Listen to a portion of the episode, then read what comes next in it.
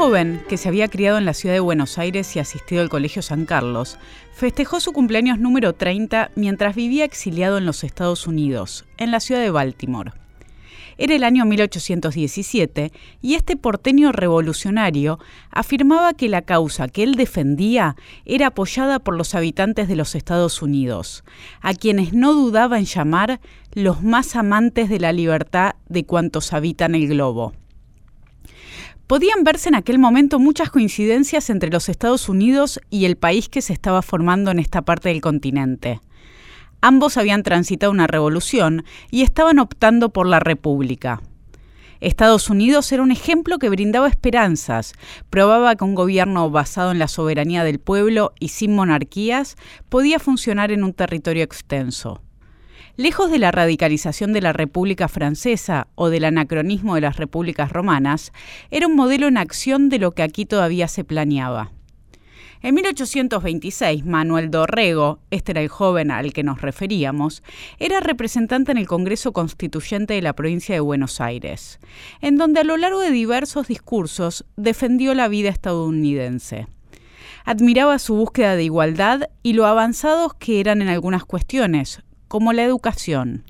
Decía, Prácticamente en los Estados Unidos no se puede encontrar un hombre que no sepa leer y escribir, porque es tal que para el muy pobre y para el dependiente de un artesano hay escuelas a que van de noche y para el muy pobre hay otras a donde concurren el día de fiesta.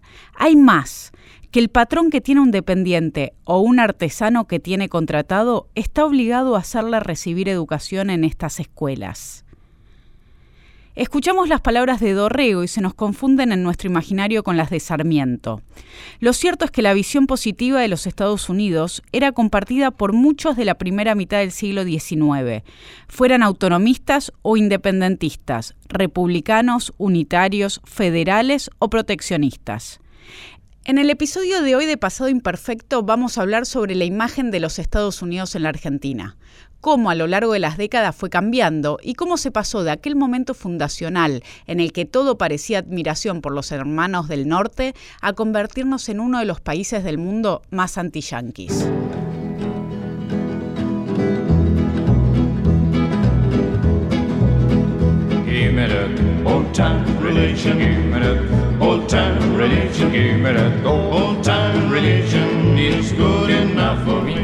Hola a todos, bienvenidos a un nuevo episodio de Pasado Imperfecto, este programa que hacemos todas las semanas con Luciano de Privitelio.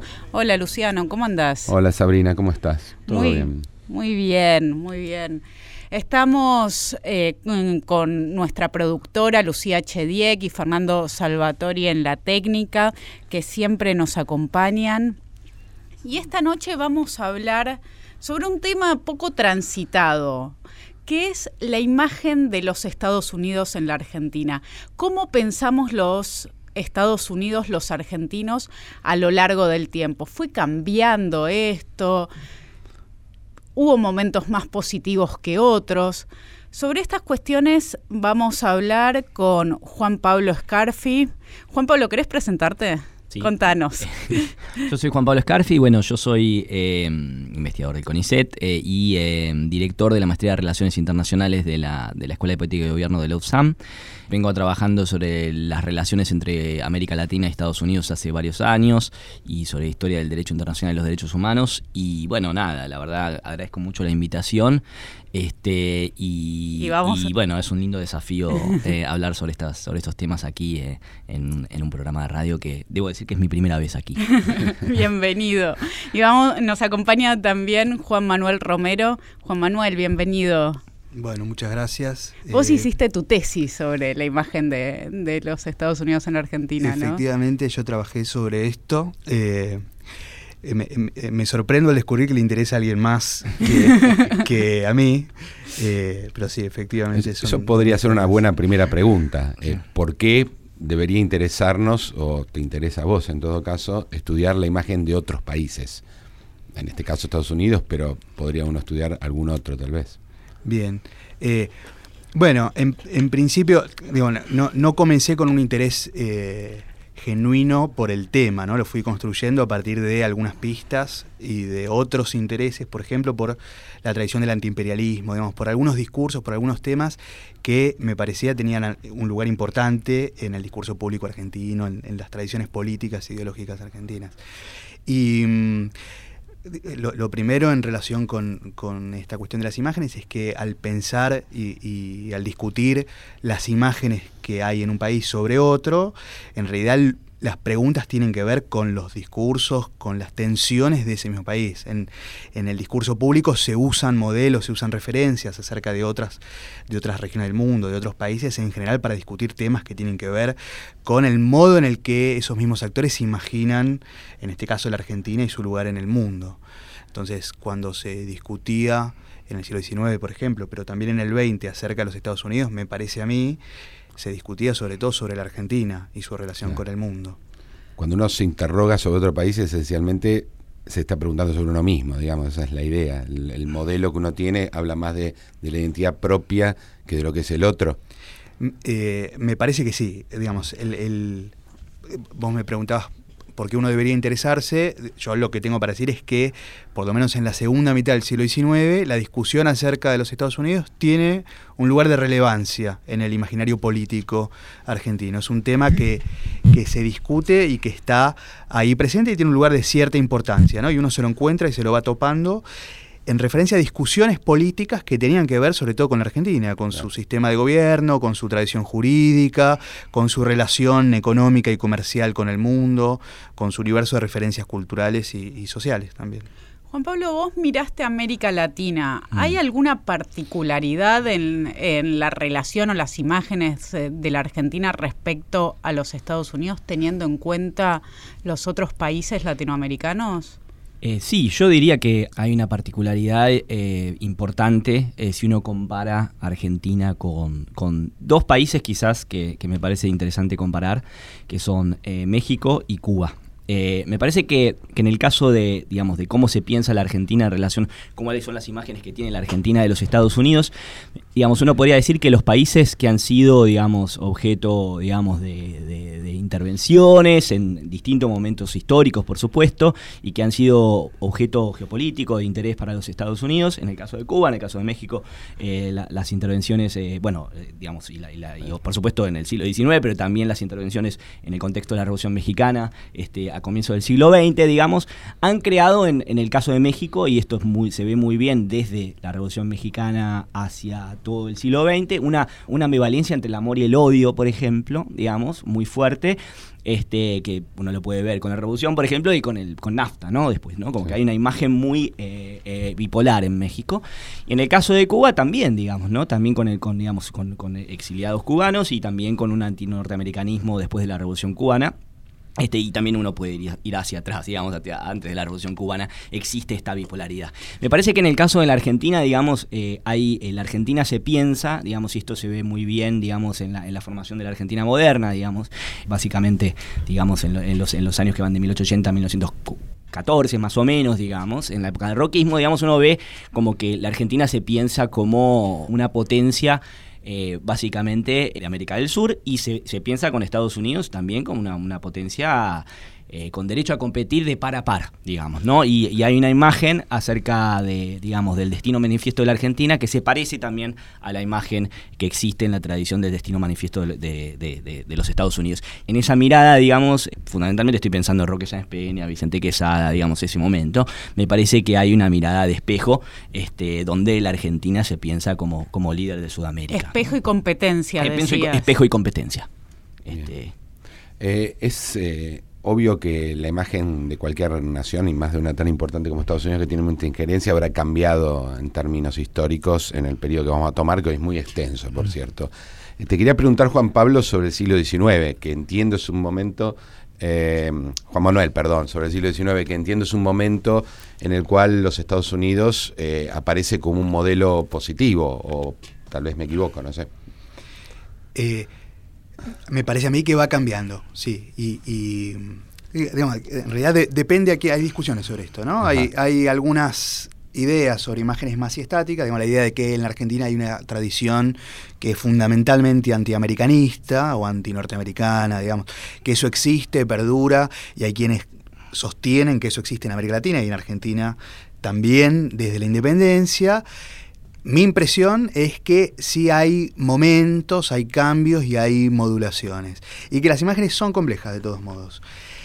A mediados del siglo XIX, digamos, en, la etapa poscaseros y sobre todo por eh, la producción de la generación romántica, digamos, de, de, quienes lideran ese proceso y discuten los proyectos de nación que empiezan a ponerse en pugna y a discutirse a partir de caseros, hay una apreciación fundamentalmente positiva Estados Unidos es ahí em, referida sistemáticamente como la Gran República del Norte, la República Modelo, nuestra hermana mayor, la, Gran Hermana del Norte. Esas son las referencias. ¿Quiénes son esa generación romántica? Habituales.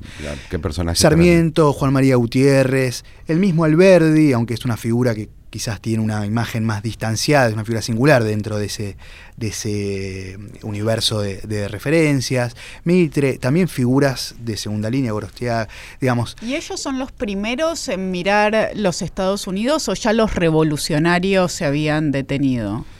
Eh, no son los primeros, son los primeros en otorgarle un lugar central, me parece a mí. Desde la revolución ah, circulan, entre muchas otras referencias, imágenes eh, clásicas, diría, sobre la Revolución Norteamericana. Circulan algunos textos, circulan eh, discursos de Washington, circulan eh, los papeles de federalista, digamos. E, existen esas referencias y tienen un lugar entre las referencias y las discusiones de la Revolución. Hay revolucionarios que además tienen exilios en los Estados Unidos y eso tiene un lugar y, y resulta un aporte, por ejemplo, para la tradición federal argentina, la tradición del Partido Popular a comienzos del siglo XIX, y tiene un lugar importante la referencia norteamericana desde los 20 en las discusiones constitucionales. Pero me parece a mí es para la generación romántica. Eh, para quienes Estados Unidos se va a convertir en una referencia central. Y ahí la, figura principal es Sarmiento, pero no es la única. Digamos, Sarmiento es el que más se fascina, ¿no? A partir de su viaje del, de 1847. Eh, y es el ¿Y todos construyen sus imágenes positivas a partir de los mismos elementos o van rescatando diferentes cosas de los Estados Unidos? Hay algunas diferencias, pero eh, con, con, la imagen de Sarmiento es la más la más compleja, ¿no? La, que tiene más matices. Por ejemplo, yo te pregunto, agrego a la pregunta de Sabrina. Eh, es muy probable que los federales inicialmente miraran el federalismo. Mi impresión, tal vez por desconocimiento, es que Sarmiento tal vez mira otras cosas, no necesariamente el, el, sistema institucional. Eh, eh, Sarmiento, digamos, yo diría, la etapa en general tiene miradas volcadas al sistema institucional, al mundo político y al diseño institucional de los Estados Unidos, que para quienes están aquí eh, discutiendo proyectos de nación, tiene un lugar importante. Sarmiento en su viaje y en sus textos mira también la sociedad, mira otras, tiene otros intereses, pero eso también va cambiando, ¿no? El, el, Sarmiento del 47 tiene una imagen más volcada a la sociedad, más compleja, y el Sarmiento de los debates constitucionales con Alberdi en el 60, por ejemplo, digamos, está también volcado a la discusión institucional y, constitucional específicamente. O pensado en Argirópolis, por ejemplo. Ahí también hay una idea de cómo pensar la centralización o qué pasa con las ciudades, un país más conectado, ¿no? Absolutamente. Hay, hay, algunas preocupaciones que tal vez sí tienen que ver con el federalismo. Me da la impresión, no sé qué. E, Estados Unidos es un modelo por varias razones, digamos.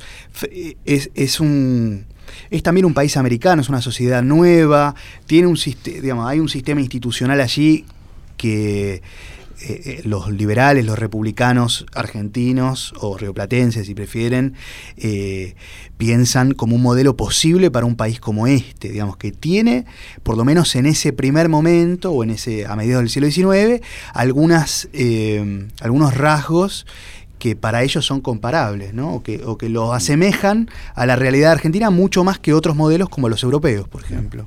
Y el, libro de Tocqueville, que editado en el 35, La democracia en América, ¿no? que es un mm. libro que hace un ruido bárbaro en mm. Estados Unidos y eventualmente en América también, ¿tiene alguna influencia en el modo que se mira?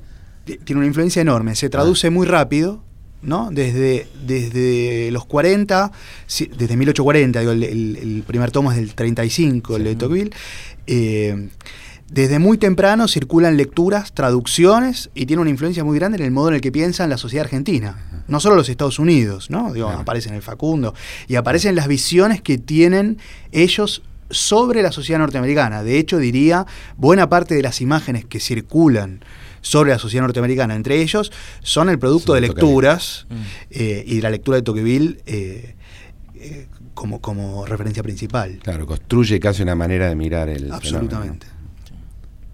Sí, yo creo que ahí también con Tocqueville lo que aparece, y me parece que después se va acentuar, digamos, eh, hacia finales del siglo XIX, es la idea de que eh, por más imagen positiva o negativa que se tenga de los Estados Unidos, digamos, eh, los Estados Unidos son un experimento republicano pionero, digamos, y en ese sentido, digamos, ese significante, digamos, común, digamos, entre Argentina y los Estados Unidos va a ser muy importante en la construcción del panamericanismo porque va a haber una idea de que eh, se trata de un mundo republicano, digamos, que no tiene competencia y balance de poder eh, entre los estados y que por lo tanto tiene condiciones para la cooperación eh, en términos institucionales y en términos de modelo. los Estados Unidos claramente son como el modelo de republicanismo que están tomando muchas repúblicas, independientemente de que haya diferencias o distinciones específicas acerca de cómo tiene que ser ese camino, me parece que, gran parte de la construcción, digamos, de la idea de la cooperación continental que promovía ¿Qué es el, panamericanismo? Es una muy buena pregunta. El panamericanismo es, es un movimiento, digamos, la palabra surge hacia 1881, 82. Eh, eh, Evening Post, y es una palabra que comienza a utilizarse a partir de que la diplomacia norteamericana comienza a desarrollar esta idea de eh, hacer una conferencia fundamentalmente para evitar, digamos, para, para regular los conflictos, este, fundamentalmente de arbitraje, ¿no? Es una, una conferencia inicialmente de arbitraje y, a medida que, que, que el proyecto de arbitraje de algún modo, eh, digamos, James Blaine inicia este primer proyecto de conferencia hacia principios de la década de 1880 y después, eh, digamos, hay una serie de empresarios norteamericanos y gente de negocios como Andrew Carnegie y otros que comienzan a prenderse de la idea de que el panamericanismo también habilitaría, digamos, la promoción también de una unión aduanera, digamos, una unión comercial. Entonces, la idea de James Blaine es una idea básicamente de arbitraje entre los estados americanos y después nace con, una, con un fuerte componente de cooperación económica. Ahora, tiene que ver con una idea de que las Américas comparten después la república es un el republicanismo es fundamental y también es fundamental eh, la idea de que las Américas eh, no eh, intervienen territorialmente, o sea, muchos de los fundadores del panamericanismo son antiimperialistas en el sentido territorial de la palabra. En ese mismo momento está el Congreso de Berlín, ¿no? Es decir, donde los europeos se están dividiendo al mundo, ¿no? Totalmente, y tiene algo que ver el, que junten los americanos con eso. Totalmente, totalmente. Y el, panamericanismo, a, diferencia del, del paneuropismo, digamos, eh, tiene este elemento eh, anticolonial fuerte, muy, muy fuerte. Eliud Root es anticolonial, Andrew Carnegie es anticolonial, James Blaine es anticolonial, y también también esta preocupación por la paz alrededor de eh, la idea de que las Américas son un continente pacífico, poco guerrero, y que eh, resuelve sus conflictos a través, o, podría potencialmente, digamos, desarrollar una resolución de conflictos a través del arbitraje y la cooperación eh, amistosa, en lugar de la política de poder este, imperial o, colonial. Y, perdón, la unión aduanera. Sí incluye, estoy pensando en el modelo alemán, ¿no? que también empieza con, una, con la unidad aduanera y que probablemente ellos conocieran. ¿Incluía una utopía de eventualmente constituir un Estado único o eso no existe? No está en la cabeza de esta gente. Es una, es una, buena pregunta. Yo creo que eh, eh, la idea de Panamérica tiene pensar a las Américas como, un, como una gran Panamérica. Por supuesto que, tiene un elemento, si se quiere, eh, y, esto además tiene, voy un poco al pasado, esto viene de la doctrina Monroe también. Digamos, la idea de la doctrina Monroe, básicamente, digamos, una, una, una doctrina anticolonial, pero también que dice que cualquier intervención norteamericana en cualquier territorio de las Américas es considerado una amenaza a los Estados Unidos. Bueno, el panamericanismo revive Esa era la idea de América para los americanos. Y, por eso es que hoy uno va a congresos de historia de los Estados Unidos y sigue habiendo muchas historias en América, de, Foreign Policy of America. Y es, se sigue pensando, no de Foreign Policy of the United States, de Foreign Policy of America. Y, y bueno, eso, digamos, forma parte. El imaginario de los Estados Unidos como un imaginario continental forma parte de, Y el panamericanismo cumple un rol central en la construcción de una idea de América o de Panamérica más amplia. Idea que además después incluso es compartida por, por muchos juristas y, panamericanistas latinoamericanos. ¿eh? Cuando empezaste a hablar de panamericanismo surgieron muchos anti, ¿no? Anti-Estados Unidos, anti-americano, anti-imperialismo. Pareciera que esa imagen inicial que era más positiva empieza a, quebrarse al menos, empieza a mostrar diferencias. ¿Vos cómo ves esto, Juan Manuel? Eh, bueno, en, principio, digamos, un, argumento relacionado con lo primero, de las imágenes de, los Estados Unidos. Yo, por un lado, decía que hablan de la Argentina, pero también es justo decir que esa cuestión, imagen en los Estados Unidos, es un objeto relativamente global. Hay imágenes de los Estados Unidos en, todas partes del mundo y es una preocupación que también habla de los Estados Unidos, por lo menos para los norteamericanos. ¿no? Ellos tienen una, una pregunta.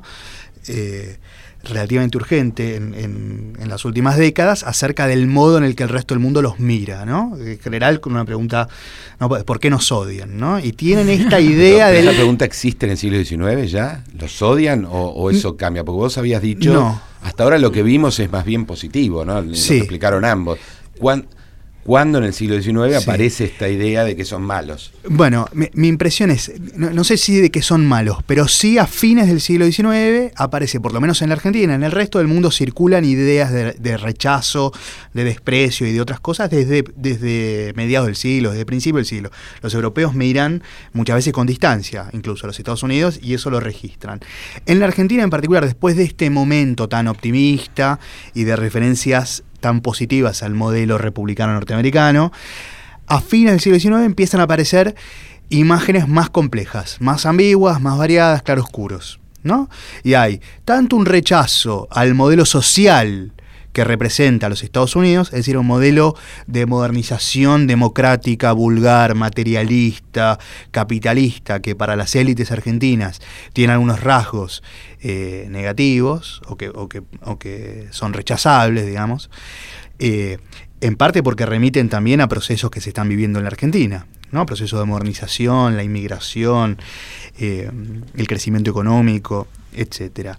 Y también, en referencia a esto de lo que hablaba Juan Pablo, hay un rechazo a lo que a hacia lo que a comienzos de los 80 empiezan a verse como políticas de expansión norteamericanas en América Latina. Entonces, desde que hacia el 81 o a comienzos de los 80 varía o empieza a girar la política exterior norteamericana hacia América Latina, empiezan a hacerse otras interpretaciones de la doctrina Monroe y empiezan a desarrollarse estos planes de Unión Panamericana, eh, en la Argentina las dirigencias empiezan a ver los problemas que ese tipo de política exterior podrían traer, por ejemplo, hacia el comercio argentino con Europa. ¿no? Y hay eh, un rechazo más, más claro y más evidente. No estoy seguro de que sea antiamericanismo, para ser sincero, pero sí hay un rechazo por lo menos pragmático y dirigido a estas cuestiones.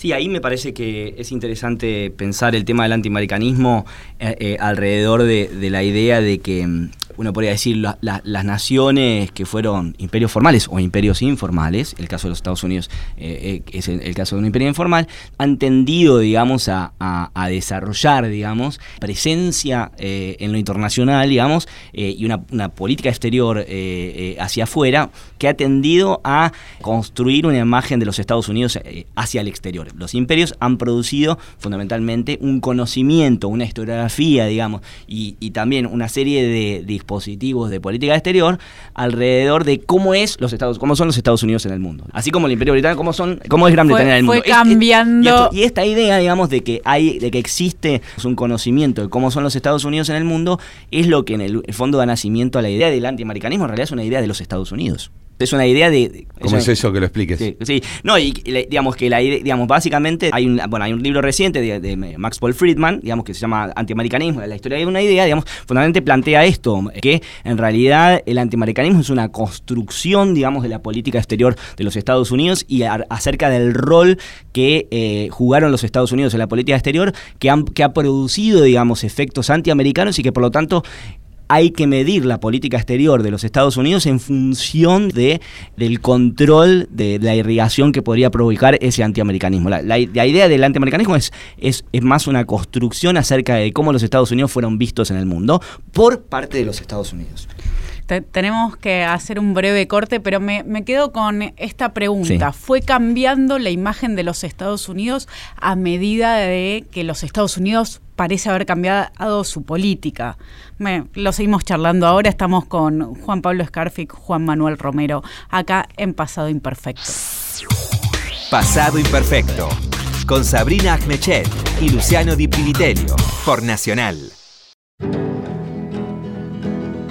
Seguimos en Pasado Imperfecto por Nacional.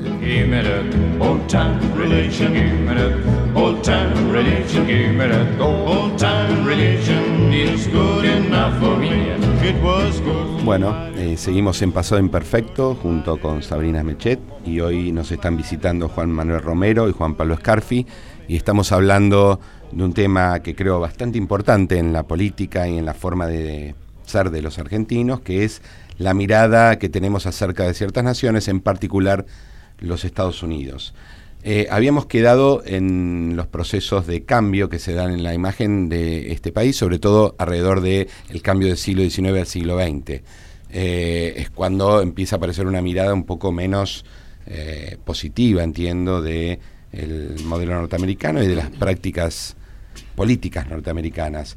El, más allá de, digo, ambos cuando hablaron de esto hablaron de algunos cambios eh, propios de los Estados Unidos, sobre todo en su propia política. Eh, bueno, se está convirtiendo en una potencia, ¿no? Eso también es una diferencia sustancial entre los Estados Unidos de comienzo del 19 y de fines del 19, un imperio, mm. como decía recién Juan Pablo. Eh, pero también hay eh, elementos propios de los cambios culturales del mundo hispánico, ¿no? Me refiero al modernismo, el arielismo, que va a ser de los Estados Unidos y en general de la cultura anglosajona algo negativo, ¿no? ¿Esto tiene alguna influencia también en, estos cambios de miradas de fines del siglo XIX y comienzos del XX? Eh, sí, Tiene un, tiene un lugar importante. ¿no? Hay, hay, toda una discusión acerca de los orígenes con hacia el 900, con la guerra de Cuba en el 98, en el clima cultural argentino o hispanoamericano del 900, con el modernismo, eh, de una especie de primer antiimperialismo. Eh, ¿no? Yo creo que esa es una discusión importante a la que se le pueden agregar matices. Las me parece que esas imágenes, digamos, de rechazo de los Estados Unidos como una potencia vulgar, materialista, expansiva, circulan desde un poco antes, desde los 80, en realidad. Y, que no son excluyentes del modernismo, digamos, ¿no? De Rubén Darío, José Martí, eh, Ugarte, José Enrique Rodó. No es, una imagen construida excluyentemente por los escritores modernistas. Sí la potencian, sí le dan eh, espesura literaria, eh, sí la proyectan, eh, pero son imágenes que circulan entre la dirigencia argentina en general, me parece. son imágenes compartidas por las élites políticas y culturales y que se ubican también en ese contexto de tensión diplomática al que hacíamos referencia recién, ¿no? Las tensiones que hay entre Argentina y los Estados Unidos en las conferencias panamericanas, el lugar de Sáenz Peña, ¿no? Me, eh, me parece a mí que hacen ¿Cuáles eran los conflictos que se mostraban entre Estados Unidos y la Argentina en ese momento?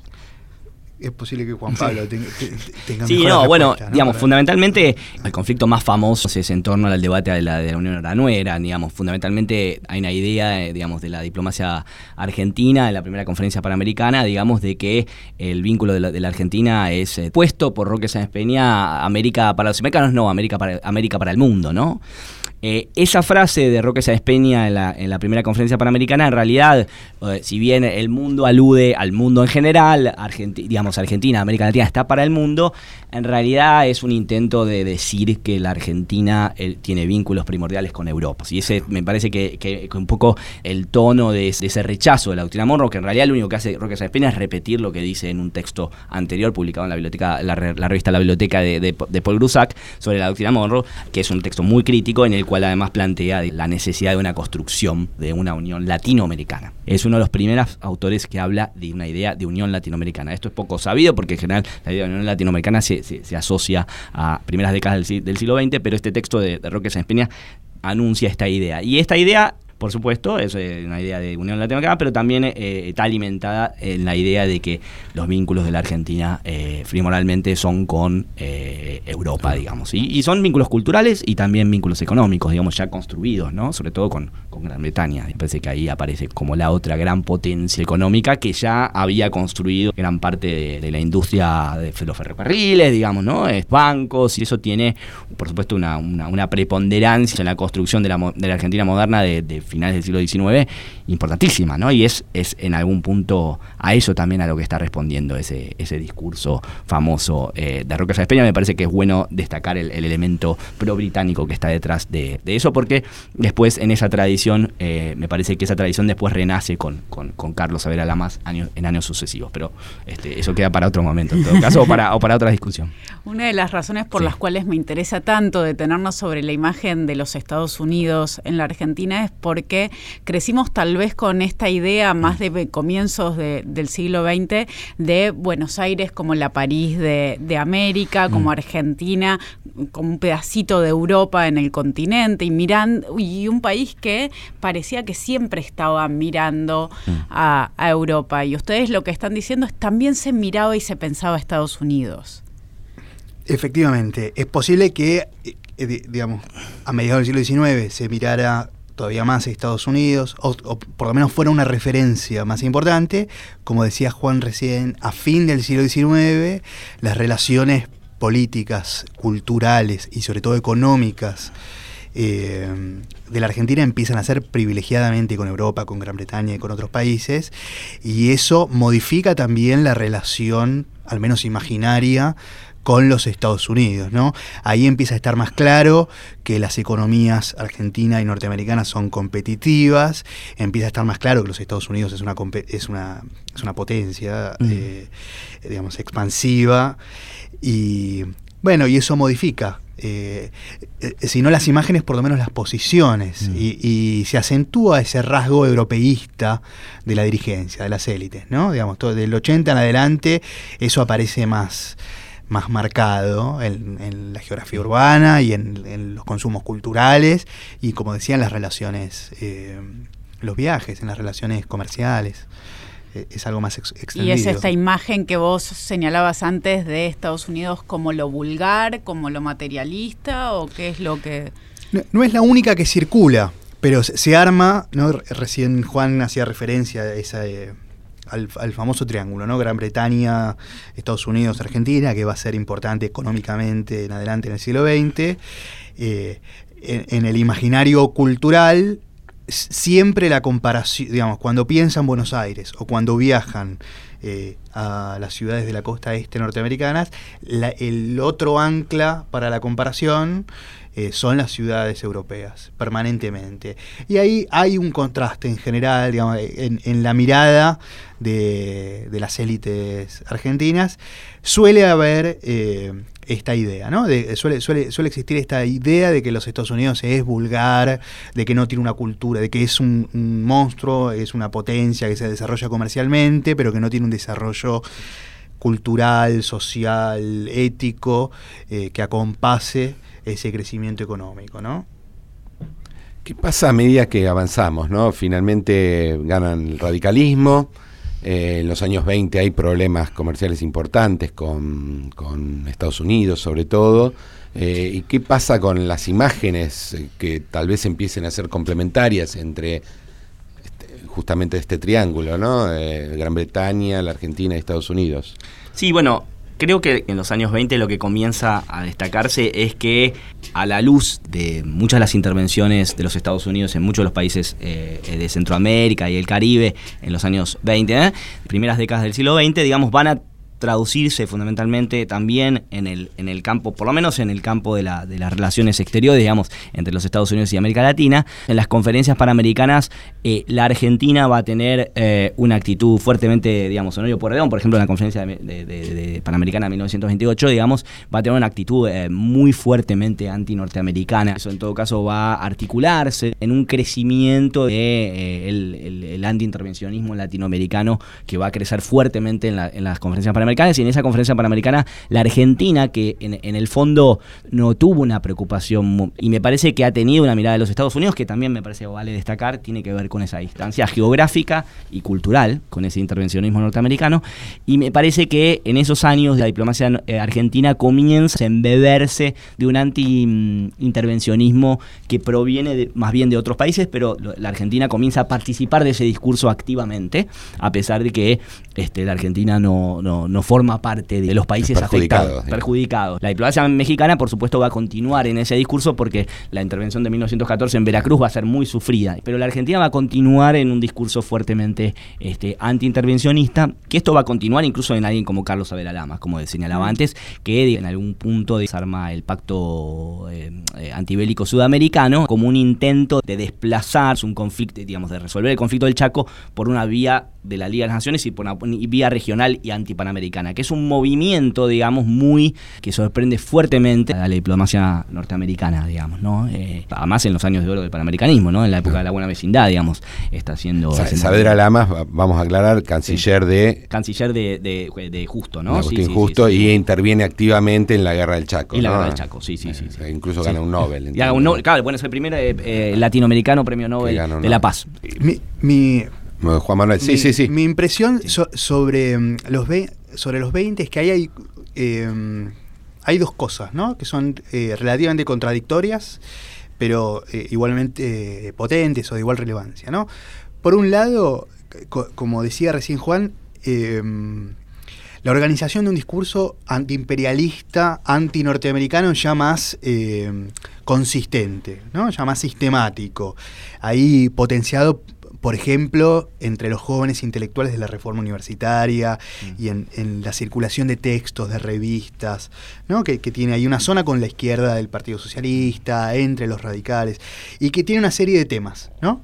Eh, uno es la cuestión de las intervenciones norteamericanas en Centroamérica, vistas con distancia, como, como decía recién Juan, especialmente en Nicaragua, ¿no? Eh, e, eso tiene un lugar importante en en la discusión pública o en las imágenes norteamericanas sobre Estados Unidos que circulan en la prensa argentina.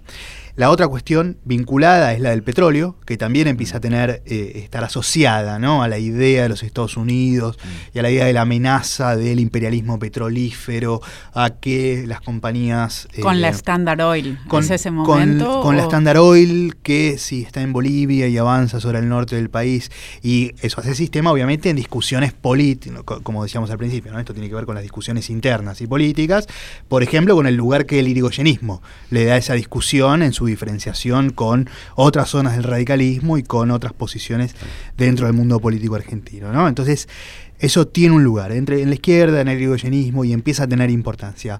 Pero, a la vez, paralelamente, hay, un, hay otro proceso, digamos, silencioso, que es el de una presencia cada vez mayor de la cultura de masas norteamericana en la prensa argentina y en la cultura de masas argentina. el cine, el, jazz, el box. Claro. ¿no? Digamos, hay por un lado un discurso de grupos intelectuales o de las dirigencias políticas que remite a esas dimensiones, pero por otro lado hay una presencia de, mucha relevancia, digamos, de el imaginario del, modo de vida norteamericano, ¿no? Y, y, que empieza a tener un, digo, que, gana un lugar eh, que va y que va a permanecer, ¿no? Para quedarse. Ahora, los años 20 y 30 son eh, los momentos de la aparición de esto. Yo siempre recuerdo las grandes discusiones sobre las relaciones eh, comerciales, que siempre también involucran a Gran Bretaña. pero también es el momento del el cambio rotundo de la imagen sobre la propia Gran Bretaña. ¿Qué, relación hay entre el hecho de que a, medida que avanzamos en los 30, Gran Bretaña empieza a convertirse también en un referente eh, notoriamente negativo, con esta mirada sobre Estados Unidos, si es que hay alguna. Yo creo, yo creo que ahí pasan dos cosas, ¿no? Eh, por un lado, empiezan a. Digamos, lo primero que pasa es que cambia la Argentina y cambia el lugar en el mundo de la Argentina o el modo en el que la Argentina imagina su lugar en el mundo. La crisis del 30 o algunas crisis que se preanuncian desde mediados de los 20 por lo menos, eh, trastocan el lugar que la Argentina imaginaba en su relación comercial con Europa y con el mundo en general. Y eso obviamente desconcierta eh, y obliga a recalcular. Sí, como decía Juan antes, eh, hacia el 900 o hacia el centenario, la Argentina se imagina como una potencia capaz de disputar con los Estados Unidos un lugar de hegemonía en el subcontinente. Bueno, la crisis del 30 eh, modifica radicalmente esa visión. Y al mismo tiempo empiezan a cambiar también las relaciones entre la Argentina y los Estados Unidos, que tiene una presencia económica cada vez más importante también a partir de la década del 20 en la Argentina, y con eh, Gran Bretaña, con la que tenía un vínculo comercial ya antiguo, muy estrecho y que también empieza a crujir. ¿no? Y entonces efectivamente aparecen otras voces que señalan que el rechazo, que en realidad el, el, el antiimperialismo antinorteamericano está errado y que no hace otra cosa que ocultar lo que, por ejemplo, los grupos nacionalistas llaman el verdadero, imperialismo, que sería el británico, ¿no? Y que ellos proyectan desde comienzo del siglo XIX. Sí, de hecho Forja, que es uno de los grupos, eh, yo le conozco muchos textos sobre Gran Bretaña, seguramente va a haber algo sobre Estados Unidos, sin duda, pero la verdad es que no lo conozco. Y eso tiene que ver con lo mucho que hay de una cosa y de otra, ¿no? Sí, yo creo que eh, el hecho de que el revisionismo histórico tenga como referencia a los hermanos, los hermanos Irasusta, fundamentalmente los primeros textos del revisionismo eh, son Argentina y el imperialismo británico de los años 30 y también eh, el, digamos, la historia de los ferrocarriles de, de, de, Ortiz. Y son dos textos, digamos, Forja, digamos, por, supuesto, alineados con Forja.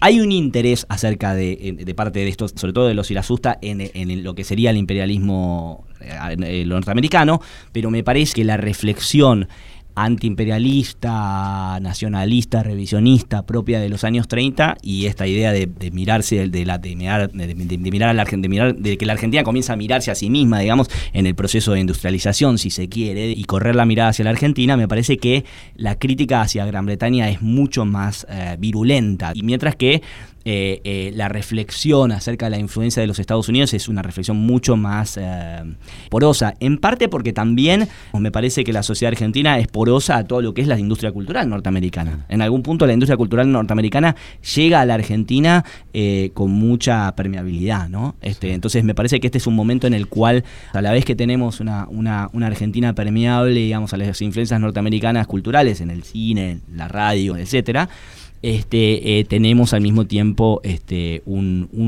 nacionalismo virulento que me parece que reacciona fuertemente a la presencia británica en la economía argentina, ¿no? Eh, y me parece que... y, de hecho, digamos, me parece que ahí va a persistir una imagen de, muy eh, negativa de Gran Bretaña que va a persistir en el tiempo, en el imaginario argentino, por, por, bastante tiempo, yo diría. Estas imágenes negativas están, se pueden encontrar a lo largo de las diferentes fuerzas políticas o están concentradas en eh, pensamientos más de izquierda y de nacionalismo. Estoy pensando un poco yendo también, volviendo hacia el siglo XIX, una de las cosas que me sorprendió del texto de Juan Manuel tiene que ver con una imagen que, que vos mostrás de Roca oponiéndose fuertemente al avance de los Estados Unidos, ya mostrando a los Estados Unidos como un imperio y Roca ahí sosteniendo a la Argentina. Sí.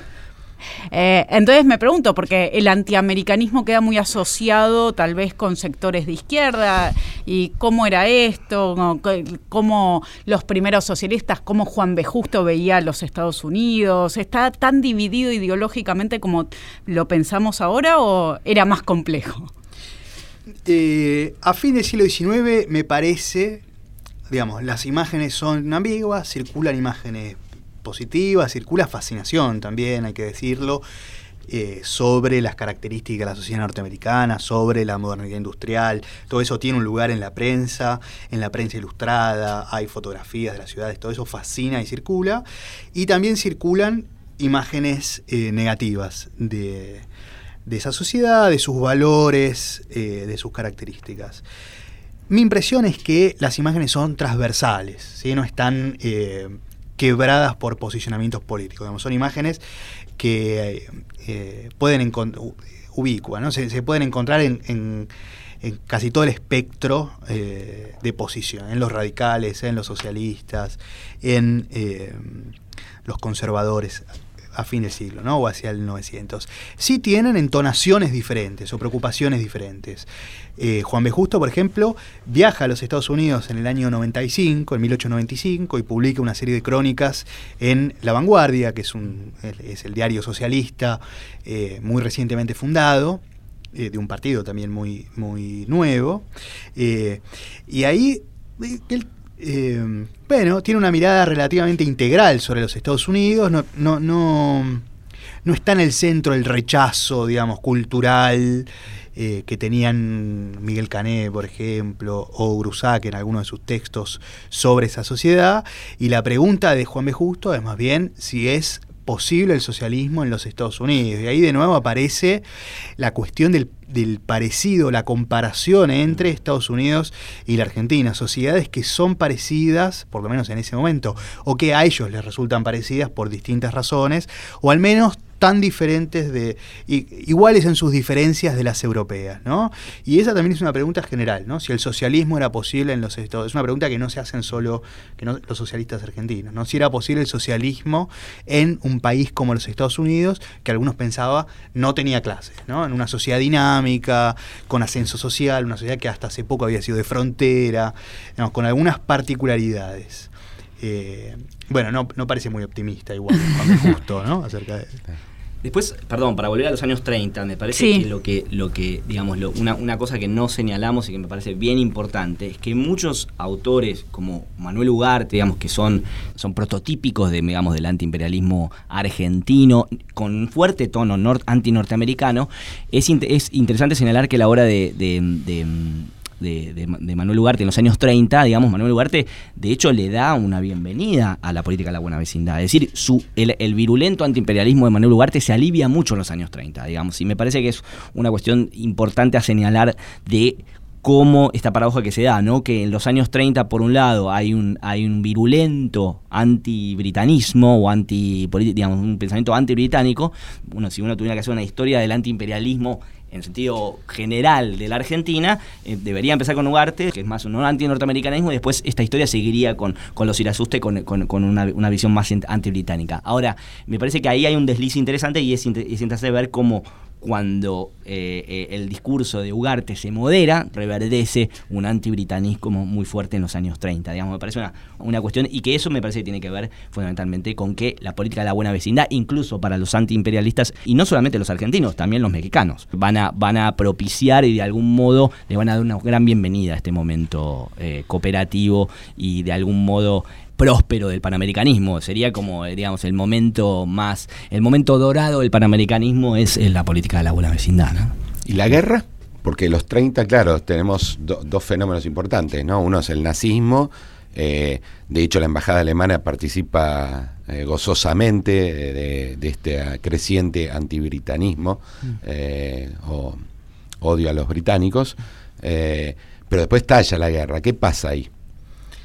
Bueno, eh, en principio me parece a mí ya el, abrazo a Roosevelt, digamos, esta idea de Roosevelt eh, y de la buena vecindad eh, establece un, un, campo que permite luego reorganizar las simpatías, ¿no? Y efectivamente la guerra modifica el debate público, ubica la democracia en un lugar eh, central y la discusión acerca de si la democracia o el fascismo, digamos, muchos de los debates ideológicos se reorganizan y se trastocan por la intensidad de los conflictos en el contexto internacional. Y ahí sí los partidos van a quedar divididos. empiezan a dividirse. La, verdad es que las, perdón, las posiciones de simpatía hacia la posición norteamericana son se amplían, ¿no? son, extensas y como decía Juan recién, muchos de los que tenían posiciones de rechazo de denuncia por el imperialismo empiezan a modificar su posición, por ejemplo en la izquierda, ¿no? el Partido Comunista, en algunas zonas del Partido Socialista. Sí hay grupos nacionalistas eh, que sostienen una posición de rechazo eh, cada vez más incómoda, diría, en, ese, en ese contexto, digamos, incómoda por eh, lo que decía Luciano recién y, por las cercanías con las posiciones nazis. ¿no? Digamos, son posiciones incómodas de los neutralistas, por ejemplo. ¿no? Eso reorganiza, me parece a mí, la guerra reorganiza. ¿Incómodas para ellos? Porque tenemos el, la importante sitio, digamos, de ser el lugar del mundo donde se hizo el acto nazi más grande fuera de Alemania. ¿no? El, acto nazi más grande fuera de Alemania se hizo en Argentina. Eh, ¿Todo el mundo estaba incómodo con eso? Bueno, no, estoy seguro que todo el mundo estuviera incómodo. Hay algunos de los neutralistas, pienso en los forjistas, por ejemplo, sí se ven obligados a desmarcarse, ¿no? De la acusación de ser nazis, de que lo financia la embajada alemana, eh, y, se hace más difícil sostener esas posiciones. Me parece que la que, bueno, todo esto por ahí visto más a los ojos de los Estados Unidos, la, neutralidad argentina, digamos, o la posición eh, poco, poco pro eh, aliada de, la Argentina es una preocupación para los Estados Unidos muy grande. Con un continente que estaba alineado. Sí, con un continente alineado. Me parece que esa, esa ambigüedad de la Argentina va de algún modo a alimentar esta, esta imagen de tensión entre los Estados Unidos y la Argentina, este, y que eh, por supuesto se va a mm, acentuar con el ascenso de Perón. Muchísimas gracias Juan Pablo, muchísimas gracias Juan Manuel. Fue muy interesante escucharlos y reflexionar sobre los Estados Unidos en Argentina. Luciano, nos vemos la semana que viene. Nos vemos la semana que viene. Gracias Juan Manuel y Juan Pablo. Muchas gracias. Seguimos la semana que viene con más pasado imperfecto. It up, old time religion give me minute, old time religion gave it up. Old time religion is good enough for me. It was good for my dear mother, good for my dear mother, good for my dear mother, and it's good enough for me. Give me that Old time religion, give me that. Old time religion, give me that. Old time religion is good enough for me. It was good for my dear father, good for my dear father, good for my dear father, and it's good enough for me. That time religion. Give me that old time religion. It's good enough for me. It was good for my dear brother. Good for my dear brother. Good for my dear brother. And it's good enough for me. Give me that old time religion. Give me that old time religion. Give me that old time religion. It's good enough for me. It was good for my dear sister good for my dear sister, good for my dear sister, and it's good enough for me. Give me that old time religion, give me that old time religion, give me that old time religion, it's good enough for me. Religion, give me that old time religion, give me that old time religion, it's good enough for me. Give me that old time religion, give me that old time religion give me that. old time religion is good enough for